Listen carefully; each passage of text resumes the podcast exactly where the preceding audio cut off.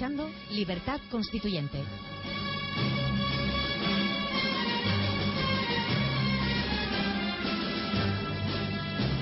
Buenos días, Miguel. Buenos días, don Antonio. Hoy te toca un papel muy difícil.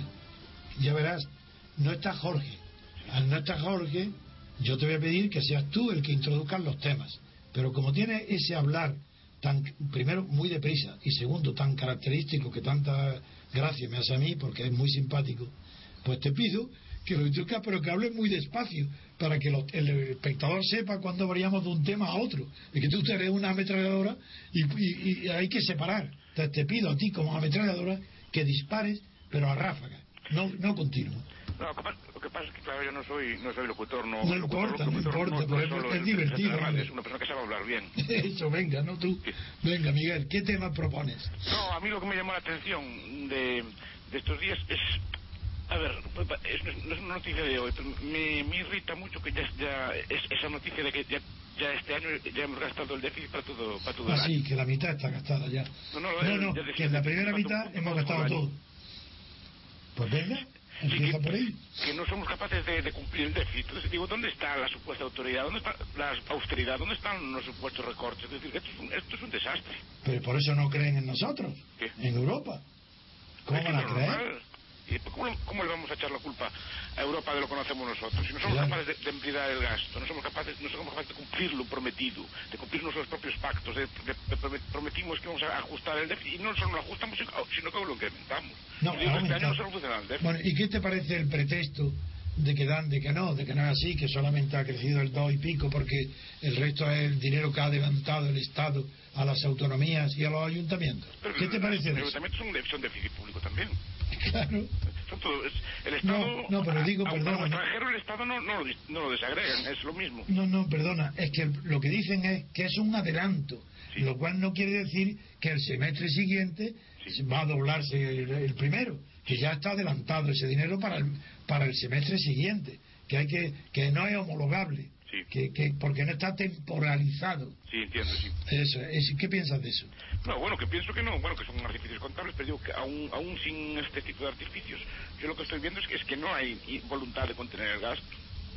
Es decir, mientras sigamos teniendo déficit, estamos acumulando deuda nueva en nuestras espaldas. No, estamos, no, vamos, a, salir de la crisis y no, y, no, y, no, vamos a crear las condiciones para regenerar la economía, porque estamos destinando, y lo una cosa que repito mucho, estamos destinando gasto de inversión, gasto que puede ir a bienes de capital, a consumo corriente.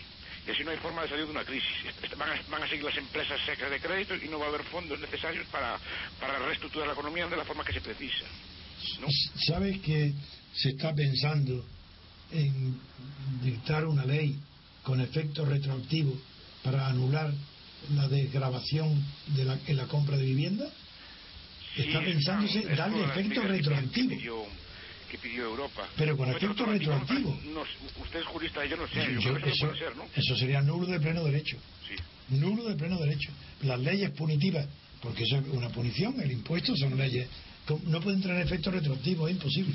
Si fuera beneficiosa todavía, pero punitivo, eso es imposible. Sí. Y sin embargo es lo que se está pensando. Yo creo que es un disparate que no se atreverán.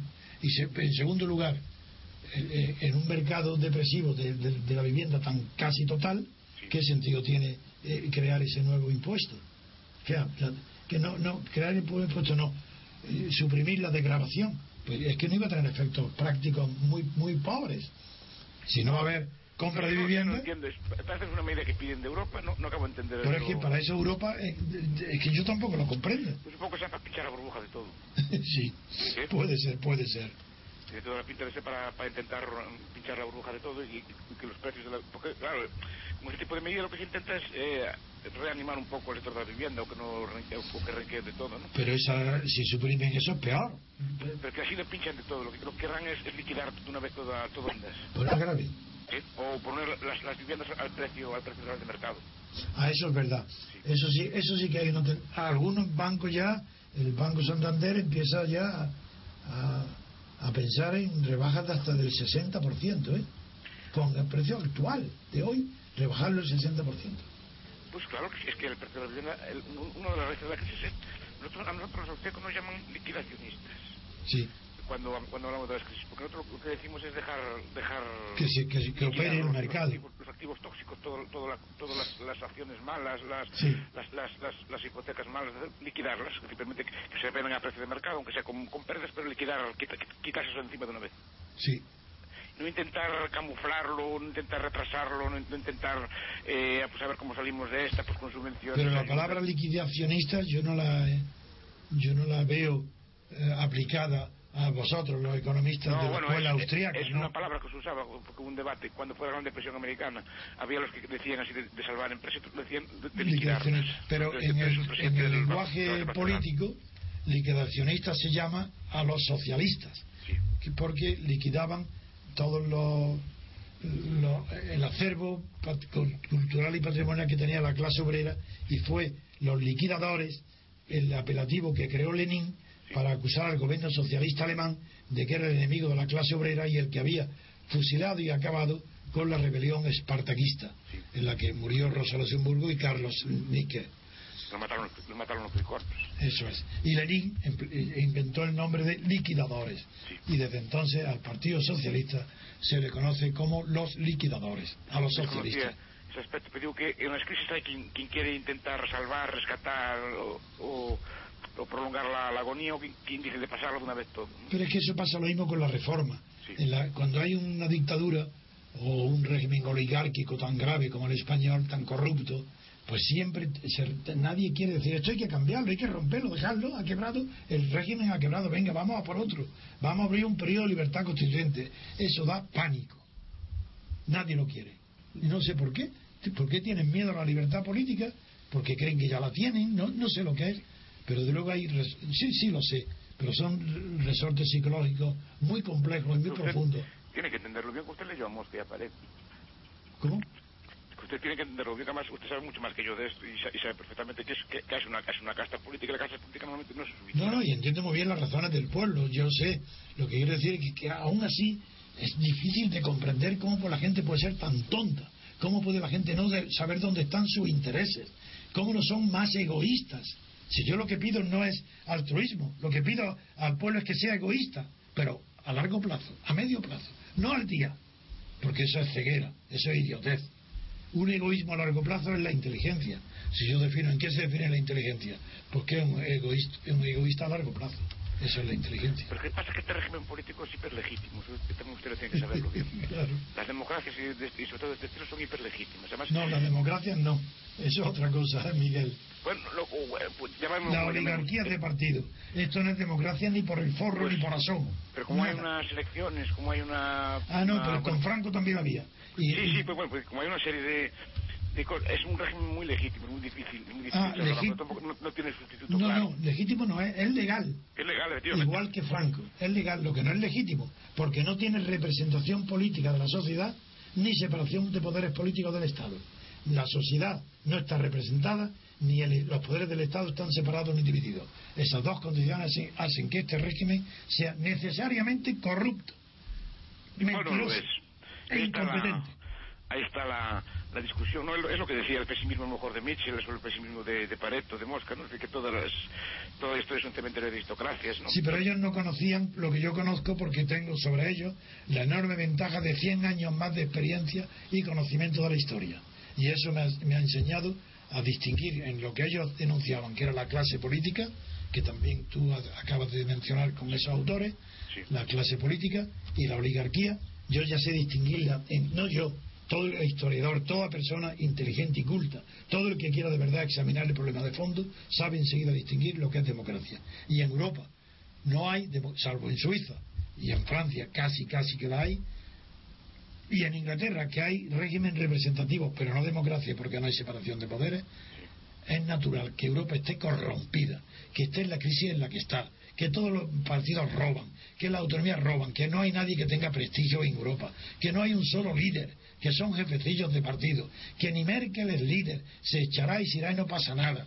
Eso solamente que Alemania tiene el poder económico, tiene dinero y Merkel tiene fortaleza, tiene carácter para no ceder y igual que no quiere hacer como hicieron los europeos cuando ella, la Alemania, quiero decir, no Merkel, necesitó superar la cifra del 3% que era la, ley de estabilidad que se llamaba entonces, y con la Unión de Alemana la superó con creces ella y Francia, los demás países no tenían personalidad para oponerse, no, no lo hicieron, y ahora Alemania tiene la fortaleza suficiente para oponerse a que se, eh, a, que se rebase el, la cifra estipulada de déficit, que incluso algunos discípulos tan poco inteligentes como los españoles lo llevan a la Constitución como déficit cero, lo cual es el colmo. Llevarlo a la Constitución. Ese tema de déficit cero es también eh, te quería comentar porque usted sí que sabe de, de constitucionalismo cosas, sí. y, y, cosas me, me, interesa mucho porque, vamos a ver, aquí hay una cláusula constitucional del, del déficit y, supuestamente con todas las buenas intenciones aprobadas con todas las mmm, parafernalia legal y con todos los consensos precisos, y pues se está incumpliendo. O sea, ponemos un déficit cero y este, este, año estamos pidiendo, por favor, que nos retrasen el déficit. No acabo de entender claro. ¿Usted cree que se va a cumplir esa cláusula? No, jamás. Eso es imposible. Es que nunca tenía. Eso es lo mismo que, que las cláusulas de la tercera edad constitucionales que dicen que es una obligación divertir a la tercera edad con viajes. Sí. Eso es lo mismo que decir todo español tiene derecho a una, a una, casa, a una vivienda digna. ¿Pero qué es eso? ¿Pero cómo y dónde está? Venga, vamos. ¿Quién lo exige? Ninguna norma de la Constitución que no sea aplicable por los tribunales es legítima. Sí. Así que ahí tienen la respuesta. Si un tribunal de primera instancia puede admitir una demanda porque el déficit de la Constitución no ha sido cumplido, el déficit cero, Sí. puede admitirlo y condenar al Estado, Sí. amigo, eso sería otra cosa. Pero eso no existe, hombre. Eso son de, demagogias puras, eso no Más- tiene sentido. Usted que sabe, de- que es, que es, que es, de, que es jurista, sabrá, bueno, que pusieron una serie de cláusulas de excepción, ¿no? en caso pero- de crisis, en caso de catástrofe. Pero claro, pero eso- no serviría. ¿Qué? El número, la- eh, claro, eso es los números clausus Sí. y el número apertus eh, es- son muy conocidos en el derecho. Sí. Y, la, y en la Constitución no puede tener excepciones. Tienen que ser reglas muy pocas y muy generales. Es como aquello de, de Carl Smith, quien soberano es quien decide el estado de excepción, ¿no? Sí, señor. Porque tú has citado. ¿quién, define lo que es crisis? Claro, claro, es que ahí está solamente el poder constituyente. Y el poder constituyente en España lo tienen los dos partidos hege- hegemónicos. Sí. Los dos partidos sí se ponen de acuerdo, si no tampoco. Pero los dos tienen el poder constituyente. Figuraros lo que es que el poder constituyente de España esté en manos de Zapatero y de Rajoy, o de Rajoy ahora y, y, Rubalcaba. Pues eso, es- esa imagen es la que es espantosa. Ese es el poder constituyente de España, no el pueblo español. Eso nada, eso no existe. Eso son tonterías. Eso- yo llego a afirmar, claro, que quien controla los zapatos de los partidos controla el Ejecutivo, el Legislativo y el Judicial. Exactamente, esa es, esa es mi posición crítica frente a Franco y frente al rey. Yo no he cambiado. Yo sigo pensando igual que pensaba contra Franco. Pues sigo pensando igual contra el rey, contra los partidos estatales. Yo es que los tengo odio. No, no, no soy imparcial. Es que ser imparcial es ser cómplice. Yo, era, yo odiaba la falange. Pues odio al PP, odio al PSOE, odio a Izquierda Unida, odio al- al- a, lo- a los catalanes, a los vascos, a Iz- Izquierda, porque son todos partidos estatales, financiados, pagados por los contribuyentes. Son traidores a la sociedad civil, no representan a nadie ni a nada más que a ellos mismos. Y ese escándalo yo no lo soporto. Y por esa razón estoy solo, por esa razón me difaman, por esa razón tengo tantos enemigos, incluso los que se acercan a mí cuando me ven que soy intransigente, que no quiero saber nada de las tonterías del 15M. Pues algunos se dicen que soy un obstáculo para la acción y se van tranquilamente, porque no entienden, no tienen carácter, no tienen fe en los principios, no tienen la voluntad de permanecer siempre fiel a las ideas de libertad y democracia. Por esa razón.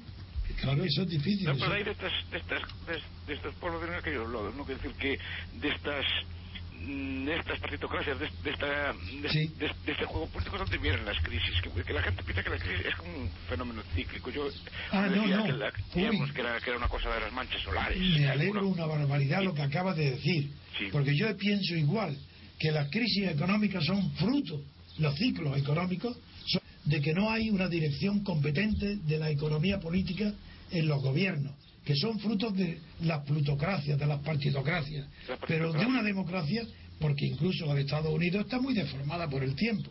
Sí. Es decir, una democracia auténtica no tiene por qué haber esos ciclos ni, ni- económicos ni esas crisis tan brutales, porque se dividirían a tiempo, se corregirían a tiempo.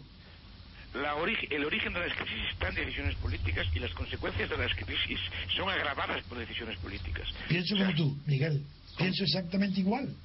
Sí, no, por eso. Yo recuerdo, el otro día vi una entrevista, una entrevista o leí una entrevista sobre un libro que, sal- que, que se publicó hace poco sobre bueno sobre, el- sobre las decisiones que tomaron, la que es un libro un periodista, no me acuerdo ahora el nombre, que hablaba de, de- de las decisiones que se tomaron en, en, en, en 2010, en mayo, y, y, y cuando fue aquella situación de crisis, ¿no? cuando Zapatero tomó los primeros recortes. Sí, Y explica allí que José Blanco tomó una postura negacionista, explicando allí que él, él quería, digamos, como ocultarle a la gente la gravedad de la situación. ¿no? así es. ¿Qué? Así es. Y así son todos. Pero claro, Sí, esto, son todos. eso, es- eso, eso, eso es absurdo, porque por, por ellos, aún, aún, el daño ya estaba hecho, pero aún agravan más el No, daño. es suicida. Porque cada año perdido ahí es, es un, es un desastre. El, el, el ejemplo mejor quizás sea el del enfermo, Sí, eh, que, que está enfermo, sí, se sabe que está enfermo, sí. y en lugar de llamar al médico y confesarlo, dice vamos a ocultar su enfermedad. No decimos que está enfermo, no le demos medicamentos que la opinión pública puede, al ver el medicamento, va a decir, uy, si se le cae el pelo es que tiene cáncer, lo están rodeando. No, no demos nada para que no se den cuenta de lo grave que es. Porque no piensan más que en ellos, en continuar en el poder y en las elecciones siguientes. Y en las elecciones aparecer como nada, que ellos son salvadores, que no hay problema. Y que si hay un problema es culpa del partido contrario, de ellos nunca. Pero no toma decisiones en aquellos momentos, es como, como usted bien dice de la metáfora del, del enfermo. El cáncer se agrava existiente. Antes era con una operación Es peor. dura, podía curarse y ahora no, no puede curarse. A tiempo, Porque podía se curarse y a Pues cada año, cada pues año, no. momento que se perdió fue esto, cuando nos decían que teníamos el mejor sistema financiero del mundo. que Eso eso cosas. eso. Ahí había que decir todo lo contrario, Todo que lo está contrario. todo muy mal, para que la gente se asustara de verdad y Ah, para que la en gente ese momento. Pero esa es la diferencia entre el líder y el jefe de partido. Sí. Y un jefe de partido, por definición, no puede ser líder. Si fuera líder, no llegaría a ser jefe de partido. Sí, pero por ejemplo, yo recuerdo que cuando empezó la crisis, que debe ser en el año, los primeros indicios fueron en el año 2007, Sí, el Banco Central no, Europeo sí, está haciendo sí. la política correcta, que es toda la contraria de la actual, que es subir los tipos de interés, no bajarlos. Que es lo que, hay que- es lo que hay que hacer en las crisis, subirlos, Desde no luego. bajarlos. Claro, y dieron más dinero, Pero le torcieron la mano, más dinero, le torcieron la mano a Sarkozy que tenía elecciones. más dinero barato. Sí, le torcieron la mano los políticos, querían, querían elecciones, no querían más dinero barato para ganar elecciones. Claro, Lo- y todos los políticos derrotaron al, al- al Banco Central Europeo y le torcieron la mano a, a Trichet en su momento. pero eso ha pasado siempre. Ah, Y ahora- es el supuesto mito también, es igual que el mito de la independencia judicial, tenemos el mito esto de la, de la, la independencia del Banco Central. Eso es imposible. Aparte que es imposible, podían guardar por lo menos las formas, pero el caso, el caso español, por ejemplo, formas. además decía Rajoy cesa. Yo no he presidente visto- del Banco de España, y, y- y- y- y ni siquiera pudo esperar un mes más para guardar las formas. Sí, Miguel, Sí. Yo, yo no he visto quizás nada más escandaloso, más impúdico, más vergonzoso que las declaraciones de Fernández Ordóñez al cesar en el cargo y decir, yo claro que conozco la verdad, y me, me bastaría convocar una rueda de prensa y la digo enseguida, Sí. pero lo tengo prohibido. Yo no puedo decir la verdad, me la ha prohibido el gobierno. Pero ¿cómo puede una persona decir eso y no ir acompañado de un tiro en la sien y suicidarse? Claro, O sea, eso está bien que lo ponga en una carta a lo cual me suicido por esto. sí. Pues ya está. Pero ¿y cómo lo dice tranquilamente? Esa inmoralidad de Ordóñez era la inmoralidad del Banco de España. Esa inmoralidad del gobernador era la inmoralidad del gobierno.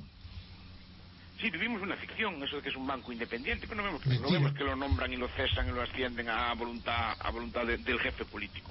Claro. Y el Banco Central Europeo es lo mismo. No desconozco exactamente cuál es el mecanismo por el cual se influye en, en ese banco, pero yo sé que es- está, está sometido a, a los criterios políticos. Claro. Hay una, hay una biografía muy bonita de, de Greenspan, de un, que llama- de un periodista que fue famoso del Watergate, Wo- Woodward. No, pero que no, es, no tiene el nombre del jefe del tesoro de, que- americano, Greenspan.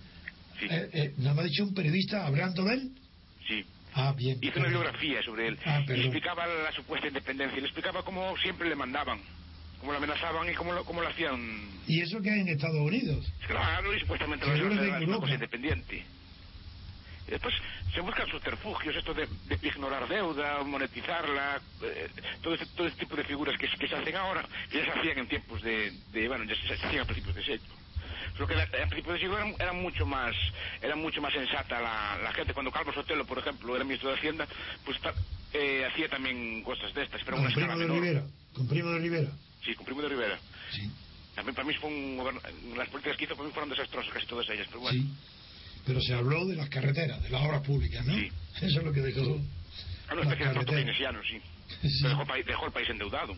claro. endeudado por completo para, para hacer todo tipo de, de obras públicas y, y creo que nacionalizó el petróleo, hizo así mil, mil diaburas de estas. Sí, que, que fue la CAMSA y todo eso que vino ahí, sí, sí. Pero aún así se medían mucho más que esto, Sí, mucho más. se medían mucho más. Aquello don José Chegaray, que es un señor mí me parece muy interesante. Sí, pero no. Entre- temor al déficit, que decían. de la misma manera que existe en Estados Unidos un libro muy bueno de Moore sobre las causas económicas de la Constitución de Estados Unidos, en la República Española, pues me estoy pensando en lo que tú acabas de decir ahora mismo. No existe ningún libro de historia que explique la República por eh, causas económicas. Sí, Y la había. sí que Y, hay, sí. y, sin embargo, no existe ningún libro dedicado a eso. ¿Cómo, ¿Cómo ha pasado desapercibido en los economistas y los historiadores analizar las causas económicas que condujeron a la República? Sí que, sí que- bueno, libros así, un No, libro así que no que- que conozco, usted ¿eh? está refiriéndose a, ¿cómo se llama? Este, este autor, es un, es un historiador americano, ¿no? No, De las- claro. ¿Qué? Si lo tengo yo aquí, el libro, incluso lo tengo delante, que se llama Interpretación Económica de la Constitución de Estados Unidos. Sí. Bien, Es un, es un, es un clásico. Si este no sabía que estaba en español. ese si lo tengo, tengo editado en, verde, lo tengo, es que si no, no lo tengo a mano, pero no quiero perder el tiempo para leer. Hay un estudio de Juan Fondo de, de creo que sobre, Cultura la, sobre, la, sobre la política económica de la República, pero no, no a- a- Pero yo no lo conozco. puede ser también algunos historiadores. Ah. Normalmente se interpreta en clave keynesiana. Ah.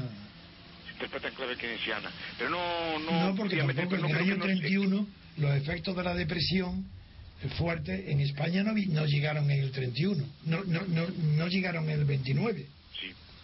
Llegaron más tarde. Y también la economía española estaba mucho menos internacionalizada que hoy. Eso es verdad, claro.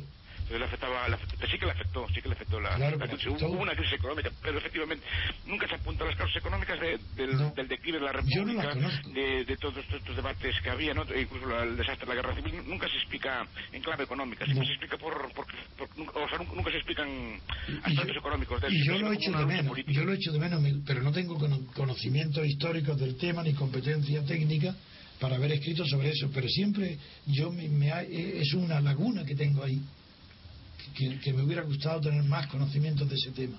Yo ahora me- voy a publicar un pequeño ensayo sobre sobre el pensamiento sobre sobre la, la la política económica y su profesor de políticas públicas de, de Calvo Sotel porque me, Ah, me sí. pidieron así por Uy, por pues a ver, si puede, a ver si puede extenderte algo sobre las causas económicas del hundimiento de la dictadura, porque lo que se conoce de Ortega, llamando el error Berenguer, no se refería, era una cosa No, retórica. eh, uno de los factores, claro, una vez yo te digo que est- est- estudié algo, en la, fue la crisis de la peseta famosa. Sí, pero es que esa causa es la que de- de- me Era algo gustaría parecido a lo de hoy, una escala menor, pero una, una, una- la peseta, o sea, Carlos Hotel empezó a, para- hizo un artificio que se llamaba el presupuesto extraordinario. Sí, también me acuerdo un presupuesto dos, en vez de presupuesto dos. Y, y un presupuesto lo desagregó y creó y, puso las, las, las obras públicas. Creó una ficción jurídica Sí, para digamos para, para crear un, un pero, presupuesto equilibrado. pero yo creo que sería interesantísimo una publicación tuya, aunque fuera un poquito más extensa de lo que has pensado, para que explicara o se acercara a una de las causas económicas de la caída de la monarquía de Alfonso XIII. Sí, sí. Eso sería importantísimo. Pues la peseta estaba total, la peseta estaba de lo que totalmente estás hablando ahora, desarrollarlo. la peseta llegó a estar a la par con la libra Sí, en su momento y, a- y casi a la par con el oro. con el oro, Sí, y eso que España ya abandonó ya en el siglo XIX el, el patrón oro. el patrón, claro. Y, pero estaba a la par con el oro de, de solvente que era la peseta en- a, a mediados de los años 20. Pero después empezó a, a- a decaer, a decaer, a decaer, una, una devaluación brutal. Pero la Y llegada de intentaba parar, intentaba parar y no, no podía. la repatriación- aún más. Miguel, la repatriación de los capitales españoles, Banco Hispanoamericano, en la- después de las pérdidas de Filipinas y de Cuba, Sí. y la, la retirada hacia la metrópoli del capitales de las colonias, eso fortaleció a la peseta. Sí. Y, y- pero tú, lo que- cuando ya, tú ya intervienes ahora en tus reflexiones, te refieres ya a que la política de Calvo Sotelo empezó a disminuir, empezó a, a erosionar a la peseta. Sí, porque creó inflación. Creó un presupuesto extraordinario. Y para financiarlo lo, lo que hacía era, era hacer como hacen ahora, pinorar, pinorar deuda. Sí, ¿no? Le daba una serie... eh, un- él hizo una serie de canjes. Ca- claro, cambiaba deuda deuda normal por deuda pignorable. sí. Porque no toda la deuda pública era pignorable antes. O sea, no toda la deuda pública valía como aval para... para Porque que nos han señalado muchas causas políticas, las dos, el desprestigio que causó Alfonso XIII, el conocimiento de, la, de los asuntos de sus intervenciones en los asuntos de Marruecos, que son conocidas, y también luego eh, la, eh, la, decadencia o el auge de lo que se llamó las restauraciones, que eran el, intelectual. Hablo de los Ortega, los jóvenes, los Unamuno que, y Pablo Iglesias, eh, la aparición de nuevas ideas que ya la monarquía, que eran, parecían contrarias a la monarquía. Pero lo que no se ha hablado es de la causa económica. No, era una etapa de declive. La, prensa, por lo que sé yo, la prensa económica, la prensa normal, los diarios, estaban todo el día hablando del, del, del declive de la peseta respecto a la libra. Y era una preocupación real, como hoy día la prima de riesgo, que hablamos todo el día de ella. En aquellos momentos se hablaba todos los días en la prensa, por lo, por que me cuestan los libros de historia así, de, de, la, de la decadencia de la peseta. Es una, situación muy parecida a la actual.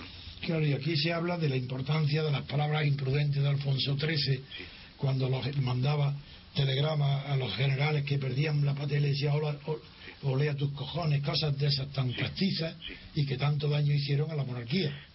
Pero, es que yo creo que las causas económicas eran más profundas que eso. Sotelo hace un legado, no me acuerdo quién, fue el ministro de Hacienda después con, con, con Berenguer y después con Indalecio Prieto, fue el ministro de Hacienda de la República. Sí. Pero Indalecio Prieto tuvo un cambio que, que asumir el coste. Porque lo, lo, lo que engendró Carlos fue una crisis. Claro. Y el, pobre de, de Indalecio Prieto tuvo que que fue mucho más sensato económicamente que Carlos Sotelo. Sí, que el de Lenda es monarquía de Ortega, no era un, no, no reflexionó ni un solo segundo sobre las causas económicas. No, será porque en aquellos momentos la, economía era una ciencia muy poco difundida. No, pero para no había cultura económica en la, ni en la prensa ni, ni, en el debate general. Claro, pero para las personas cultas no.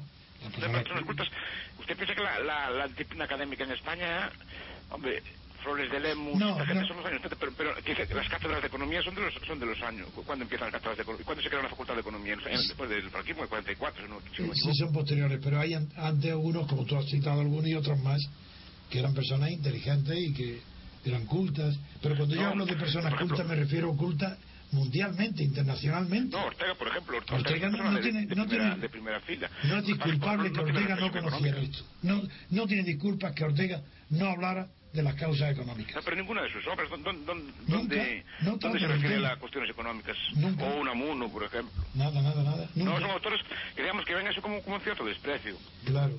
No como si hablar de, así, de, no, de, de, de, primas de riesgo, o hablar de, acciones, no o hablar de deuda, o así, pues fue una cosa así menor. Por eso yo lo considero que no son modernos. No, por eso digo, y en España, lo que es el, la, la, cultura, las, las, las, los creadores de opinión en aquellos tiempos, yo creo que no, no le dedican mucha atención a estos temas. No. Y al no haber obra escrita, los historiadores no, no, no, tratan. no se centran mucho en eso. Y, y, todos los historiadores se centran normalmente en, pues, en causas políticas o en, en conflictos de partido y, y, y, eluden este tipo de elementos. Por ejemplo, la crisis, la República empieza con una crisis. Empieza con una crisis bastante grande, económica. Entonces, claro, ya, aunque ya empieza a al origen de la bien. política o en España, ¿qué habla? Si la política comienza, ¿a qué política te refieres? Es decir, eh, cuando empieza la República en España, ah, acuerdo, empieza, con una, empieza con ah, una, una causa una política, económica. puramente política, claro. Claro, la- pero digo que los análisis se centran en, en causas es- políticas, no ese no ve que al principio defrauda. Y, y es claro, y esa fue una de las causas de su fracaso, Claro. porque la cuestión agraria, la- que es el campo, se toma como una cuestión independiente, como si no fue, como si no fuera un elemento dentro de un, de un sistema económico. Sí. Entonces se aborda reforma agraria. Por virtud de los partidos de izquierda, claro, se llegan a, a ser el anarquismo.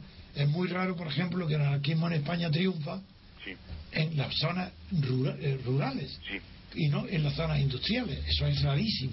Y es debido a que, no solo al azar de que los primeros eh, apóstoles del anarquismo, de, eh, apóstoles de la clase obrera revolucionarios fueran anarquistas. Eso, no, eso fue un azar. Pero triunfa porque no hay estructura industrial que lo sostenga. Entonces es, es rabiosamente eh, violento. En cambio, eh, eh, hay que esperar la aparición del arco, el anarcosindicalismo en otros países de Europa para que aparezca la violencia contra la máquina. Pero en España no. En, la- en Elche hubo algo, pero ni, ni parecido con los terremotos de violencia que producía el anarquismo agrario en Andalucía, por ejemplo. Sí, Eso a eso me refiero. ¿Por qué? Hay un- hay un libro Falta de conocimiento. sí. En el siglo XIX, un, un- Azaña no tenía ni idea de lo que. Azaña no, no sabía las causas que estaban produciendo esos fenómenos. Los desconocía. Porque él Pero, era como Ortega. es otra persona también que desconoce mucho la economía, no, no Eso digo. Porque era como Ortega, como Unamuno, eran. O con mi mismo Indalecio Prieto. Indalecio Prieto era una pero persona que- Indalecio Prieto, con como era era periodista. No, pero es distinto. Era inteligente y periodista. Sí. Al ser periodista e inteligente, no era insensible a las cuestiones económicas. Mientras que el intelectual formado en el hábito de pensar en las palabras Sí. y no en las realidades, pues está es reacio a, ocuparse de economía. Pues- Le parece como segundo término, como si Pues, fuese una ocupación subalterna, no digna de su intelecto. A Indalecio Prieto quien lo gobernaba era Flores de Lemus, supongo que lo conocería bien. A Flores de Lemus no, no hay más remedio que conocerlo, porque era el único en realidad. Sí.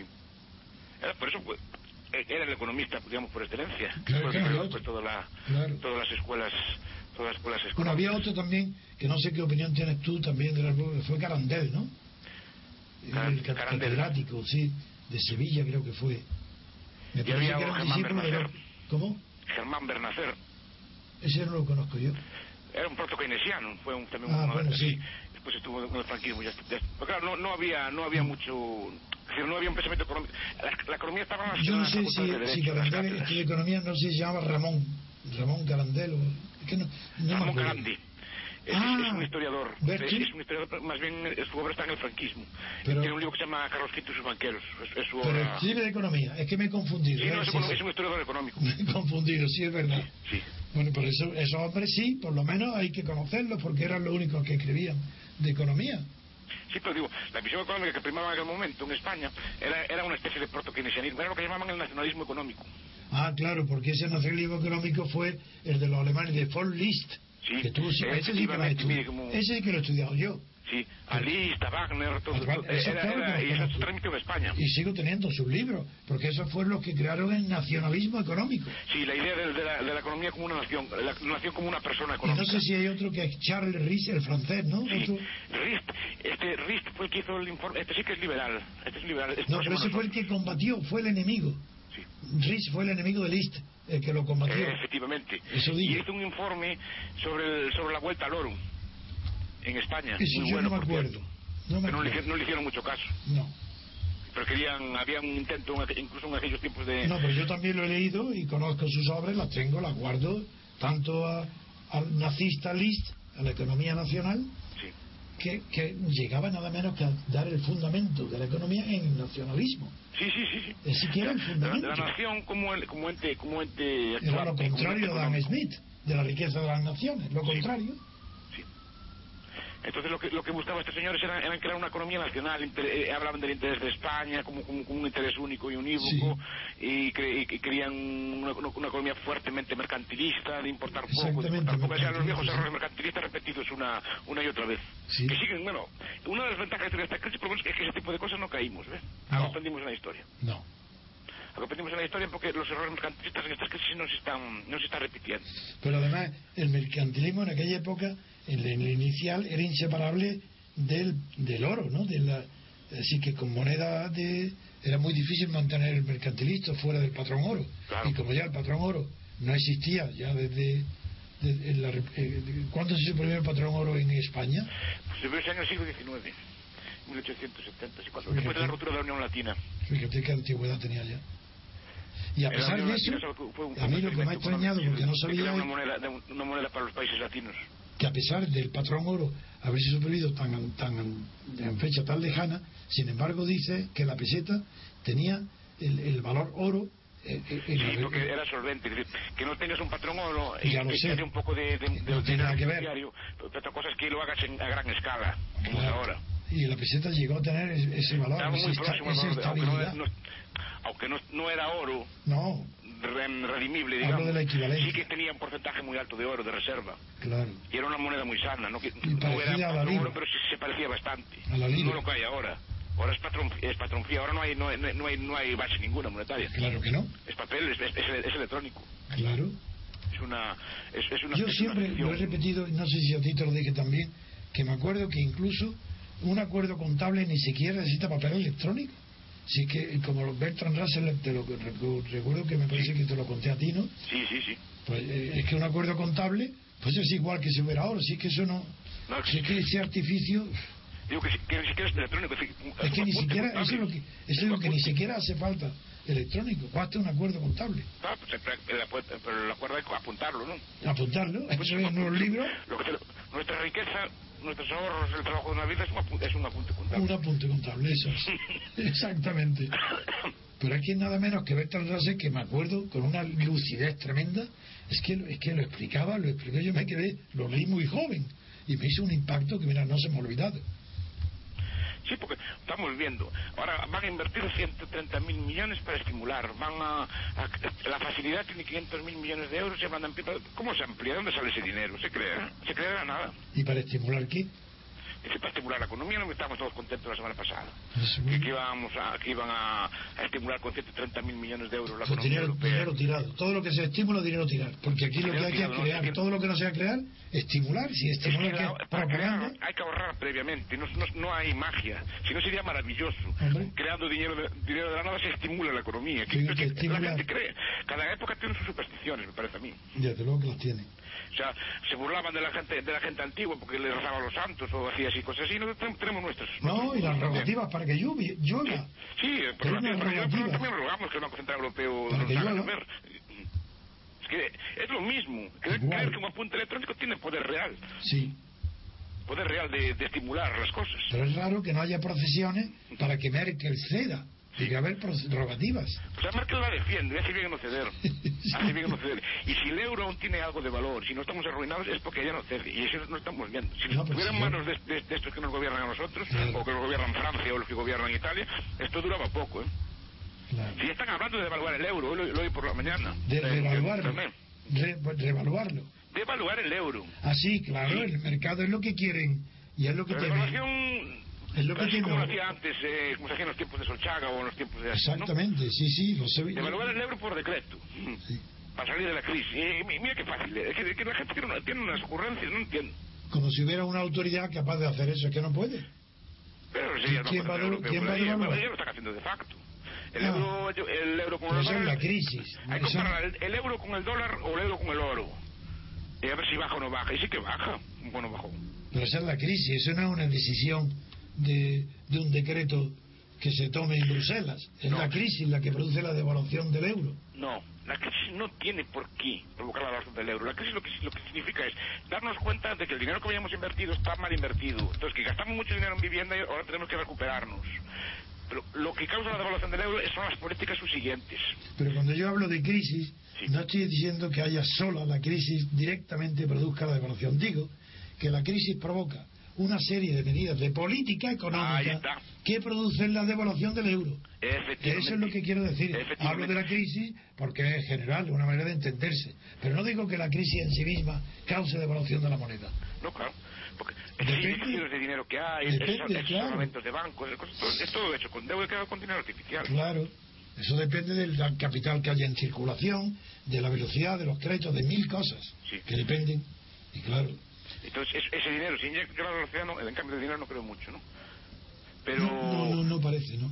Bueno, y además, como el crédito, como en la, en la masa monetaria influye no solo la cantidad física de dinero, Sí. sino el crédito, velocidad de circulación. Ahora, como no hay crédito, pues evidentemente esa es una de las razones por la cual la inflación no se dispara. Es que menos mal que no hay crédito. Y es que no hay crédito. Menos mal que no Y lo por hay. eso no hay inflación. Y si, si llegas a pescar, en las circunstancias actuales se provoca una hiperinflación. Eso es, por eso no hay inflación, Porque ahora está esterilizado. porque no hay crédito. Porque si, no, si llega a multiplicarse el crédito, vuelve a funcionar eso otra vez, hay una hiperinflación. completamente y además sería el efecto sería inmediato yo creo que al mes a los dos meses antes de un notaba. trimestre ya se notaría Ya se está notando. No, Ya hablamos no, ¿no? esto. Yo no no, es, no es lo que sube. La inflación, que está en 1,9% según acabo de ver yo ahora también. sí eso no es mucho no No, pero si el problema no es eso. El problema es que con, con una economía estancada, con una caída de, la demanda ah, brutal, que muy poca cosa la produce no claro muy poca cosa la produce No, pero ¿cómo es que los precios no bajan?